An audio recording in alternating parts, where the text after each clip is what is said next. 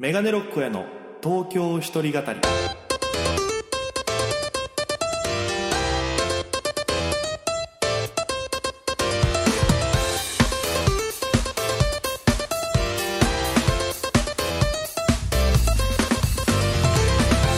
さあ始まりました。メガネロックへの東京一人語り。パーソナリティは私県出身で現在東京でフリーのピン芸人として活動しているメガネロック大家です。よろしくお願いいたします。この番組は大都会東京へ口先一つで乗り込んだ沖縄芸人の一人語り。コロナ不況揺れ動く時代。それがどうした？メガネロック大家が聞かせる本音の東京お笑い物語が始まります。ということでえー本日第34回の放送となります。よろしくお願いいたします。えー、まあ今週で言いますと何でしょうかね。えー沖縄梅雨入りしたりねあ東京も結構雨の日が多くなりまして午前中とか日中晴れてるけど夜急に雨降るみたいなのがあったりするんでもうなんかああだんだんこう僕の嫌いな季節夏が近づいてるんだなっていうのをなんか日に日に感じてるんですよ いや、なんで夏が嫌いかっていうと、今言った通り汗かきなんですよ、僕が。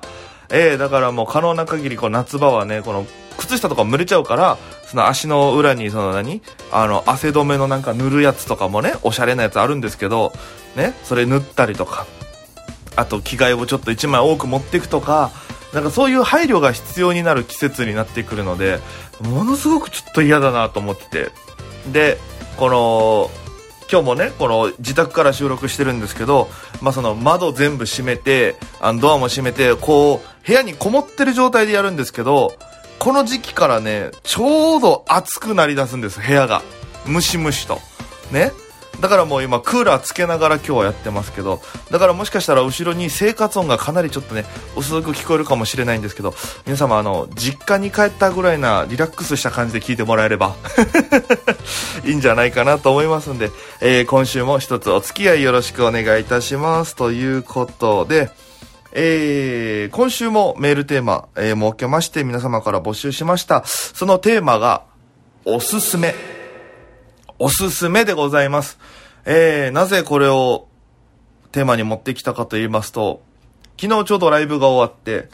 家に帰ってきて、もう10時回ってたんで、お腹空いてたんでね、あの、ちょうど買いだめしてたカップ麺、まあ、金ないですから、カップ麺買って食べるんですけど、あのー改めて思ったのが、やっぱその、日清の麺職人の担々麺が美味しすぎるなっていうのを思いまして。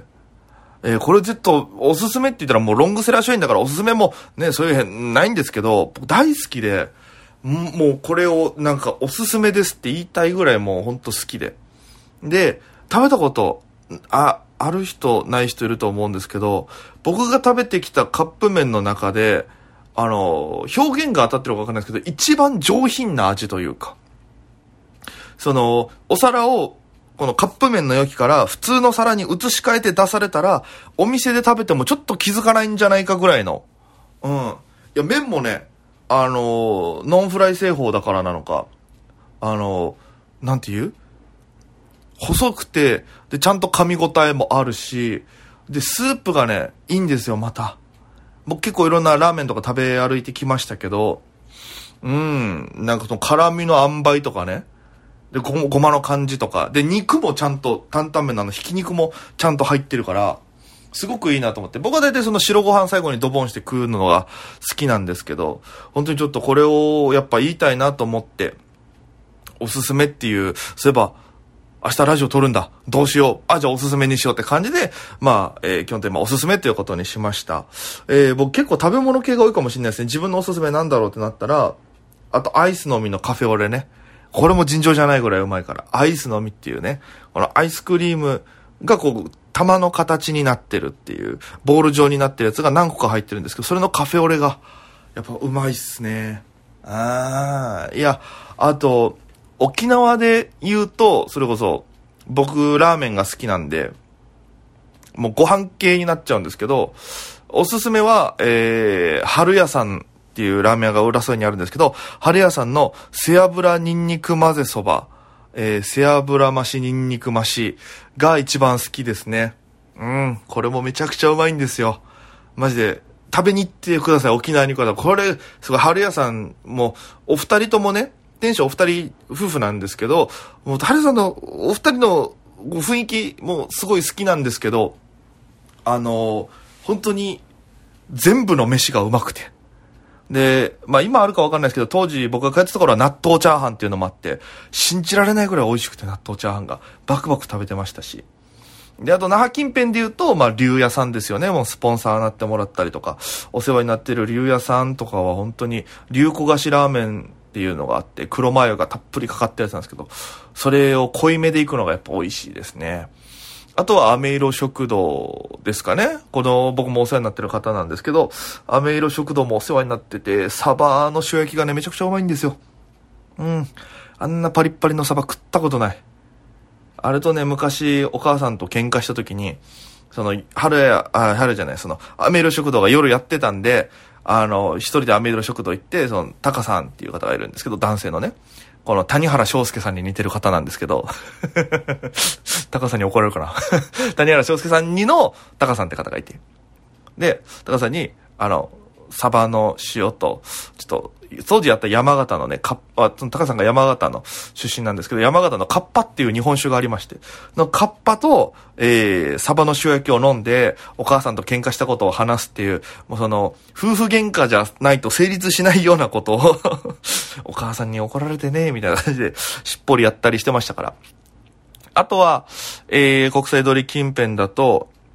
あのー、あれ？な、えー、あ、名前ちょっとど忘れしちゃったな。あのね、あるんですよ、国際通りの、うる、あの、本当看板が出てないようなところなんですけど、あの、ジマミ豆腐のピザがありまして、あんま宣伝するのもあれかなと思うんですけど、ジマミ豆腐のピザがめちゃくちゃうまい。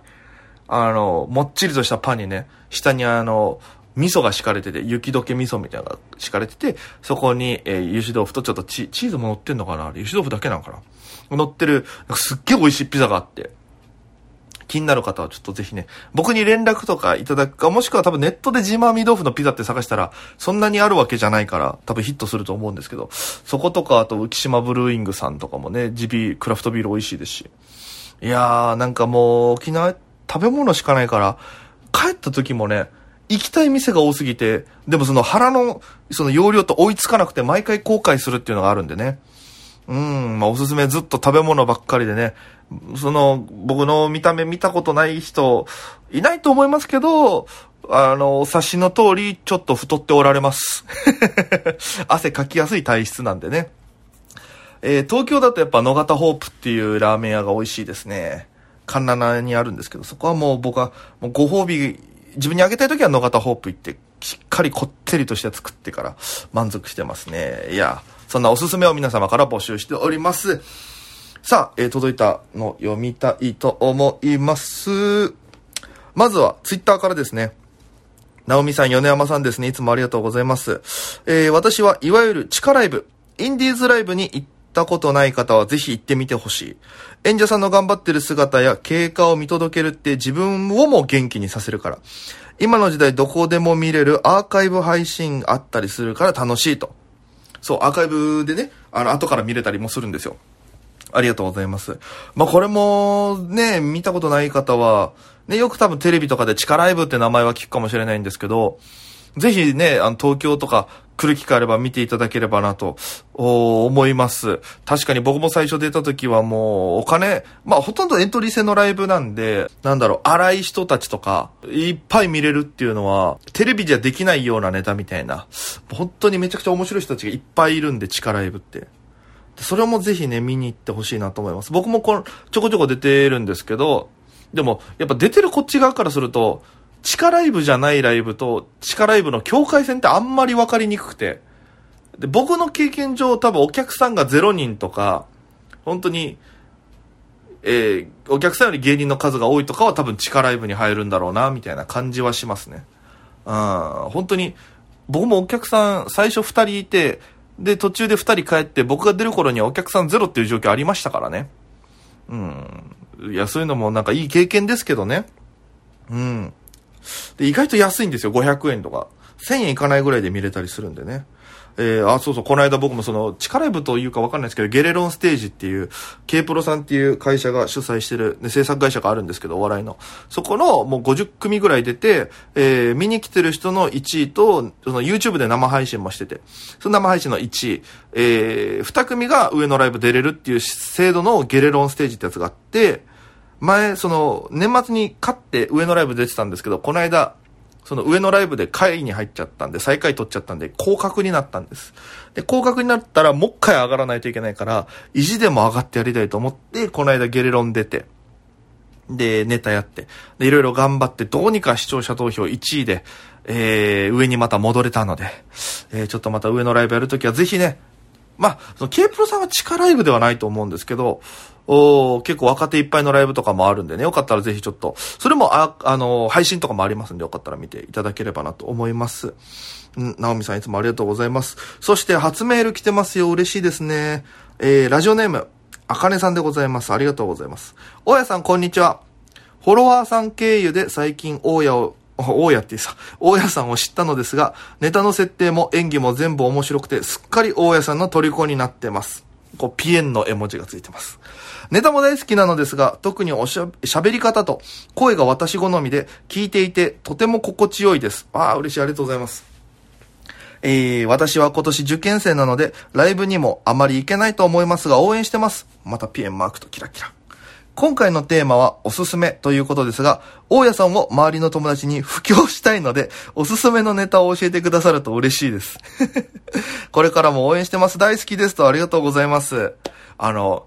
決して、あの、自作自演メールではないので、本当に届いてるメールですので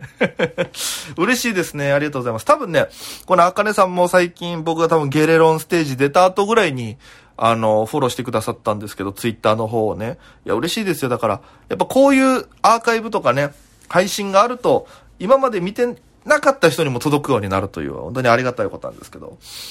えー、おすすめのネタ、僕のおすすめのネタですか？まあ、僕の好きなので言うと、えー、まあ、好きというか、まあ、大体この僕のおすすめするやつは、まあ、えっと、女子力ってネタがあるんですけど、それはもう、結構鉄板のネタで、コントなんですけど、めちゃくちゃ反応良くて、女子力は大体おすすめしますね。女子力と、えー、標語交通安全の標語コンクールっていうコントがあるんですけど、これも結構いいと思います。で、あと、僕個人的に好きなので言うと、スカウトというコントがあるんですけど、これ多分、新ネタまあ、毎、毎週のように作ってやってるんですけど、新ネタの中で、あのまあ、大体こう、これ面白いかなと思って整理した状態で出すんですけど、その、初めてやった中で、一番受けた新ネタが新ネタ、えー、スカウトなんですよ。その後違うところで何回かやったりしてるんですけど、やっぱその、作って、初めてやった時の、受けをまだ超えきれてないっていうので言うと、スカウトですね。スカウト結構僕好きです。あと個人的にはパスワードってコントも最近のだったら好きですね。もうひたすらに、まあ、標語もパスワードも一つのワードを繰り返して言うっていう最近そういうネタも好きでして。うん。あと絶対テレビでできないのだと未来から来た男っていうコントもあるんですけど、これもあの絶対テレビでできないやつなんで、見ていただければなと思います。でもやっぱりなんか、だんだん好きな芸人というか仲いい芸人あその相談したりするんですよ。どういうネタしたらいいかなと思って。でもやっぱりその、ね、この、みんなネタ作るときに、こいつ、あのネタこんなんやってたかなとか、あれ、あの人こんなネタやってたかなとかっていう、こう、いろんなちょっとチェックしながらネタが被らないようにというか、ね、同じ感じになってないように調べるんですけど、最近僕はすごい、徳原旅行っていう芸人がいるんですけど、ピンの。まあ、ここのラジオでも何回か出してるんですけど、名前。特訓のね、ネタがめちゃくちゃ大好きで、あの、たまに特訓寄りの設定になってる時があるから そこをちょっと気をつけながらやるようにしてますね。特訓めっちゃ面白いからな。ああいや、同じピンですしね。あいや、だからここら辺が、あと、ピンネタじゃないんですけど、僕あの、豚マンモスっていう先輩の、えー、山下大車輪さんと漫才も一緒にやったことがあって、即興漫才。それの、えっと、動画も YouTube のチャンネルに上げてるんですけど、意外とその漫才もあの、見ていただければなと、すごい僕が楽しんでる、のびのびやってる動画が見れますんで、えー、ぜひ、あの、お友達に布教していただければなと思います。そしてこの、東京一人語りもぜひお友達に布教していただいて、あの、面白いラジオがあるよ、つって、あの、ぜひ10代女子の、あの、聴取率というかね、そのダウンロード数爆上げしていただければなと 思います。よろしくお願いします。あかねさん、これからもよろしくお願いいたします。いやー、いいですね。おすすめ皆さんからいろいろいただきましたけど。そう、やっぱりライブはね、あの、本当におすすめしたいです。行ったことない方、生のお笑い、触れていただければな。音楽もそうですけど、演劇も。いや、だから、僕、この間ね、その K プロさんつながりで言うと、後輩の子から誘われて、K プロさんのね、行列の先頭っていうでっかい、え東京ドームシティホールってとこでやってた、えー、ライブ見に行ったんです。もう2000人キャパのお笑いライブですよ。すごくて。で、まずその、そこが、その、えー、東京ドームシティホールでやったんですけど、その日、多分東京ドームでは、えっと、乃木坂の斎藤飛鳥さんだったかな？の卒業コンサートもちょうど同じ時間帯にあるっていうので、その、最寄り駅が水道橋ってとこなんですけど、水道橋がもう本当に、尋常じゃないぐらい混んでて、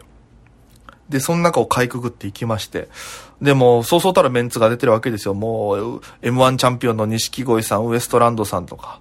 あと、怪奇イエスドングレ LPG さんとか、もう、シングジェシカさん、ランジャタイさんとか、それこそザ・セカンドっていうこの間あった賞レースの調整で、スピードワゴンさん、三四郎さんとかも出てて、めちゃくちゃ豪華なライブですよ。でめっちゃ面白くて。いや、すごいなと思って圧巻されてない、ずっと見てたんですけど、中でもやっぱすごかったのが、僕も初めて生で見たんですけど、爆笑問題さんの漫才を初めて見たんですけど、いやー、すごかったですね。こう、なん、なんて言うかな。ちゃんとこうライブ感が一番強かったですね。あるんですよ。やっぱさっき僕も言ったように、そのテレビでできるネタで、できないネタみたいなのがあるんですけど、なんか、そう、時事ネタって多分それの最たる例というか、一番いいとこがギュッと詰まってるのは時事ネタで、それかつ、なおかつの最高峰の爆笑さんのネタを生で見れたっていうのが相当自分の中で面白すぎて、うん、なんかこう、本当に周りのこう受けてる声とかが聞こえなくぐらいずっと集中して見てましたね。いや、すごかった。うん、本当になんかやっぱ東京来て、やっぱこういう、なんだろう。本当にいろんなものがあるんで、東京って。で、上から下まで本当にいろんな種類があるから、もうなるべく僕は全部見に行きたいなと思ってるんで、で、見れないやつはもう配信っていう手がありますから、ぜひ皆様も、一回見るとハマります、大体。で、やっぱりね、あのー、不安なところもあると思うんです。本当に面白いのかなとか、どうなんだろうって。でもそれ一回、自分でお金出して払って見に行くっていうのがこれ大事なことだと思うんですよ。その、お金払って見に行って、その、その分楽しもうと思う気持ちも生まれるし、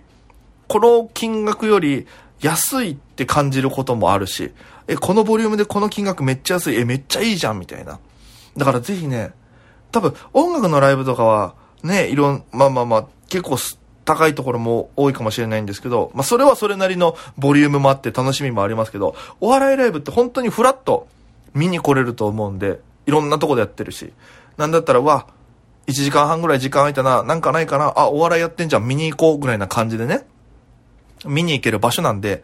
ぜひ、えー、本当に東京とか来る機会あれば、まあ、このラジオ聴いてる皆さんぜひちょっとチェックしていただいて、僕のライブなんかもね、見に来ていただければなと思います。えー、そして、皆様のおすすめに、メガネロックこうやって面白いよって言ってるように、なるまでが僕の目標なんでね、えー、これからも一つよろしくお願いいたします。ということで、いい感じでうまくまとまったのでエンディングに行きたいと思います。えー、まあ今週もいろいろライブありますけども、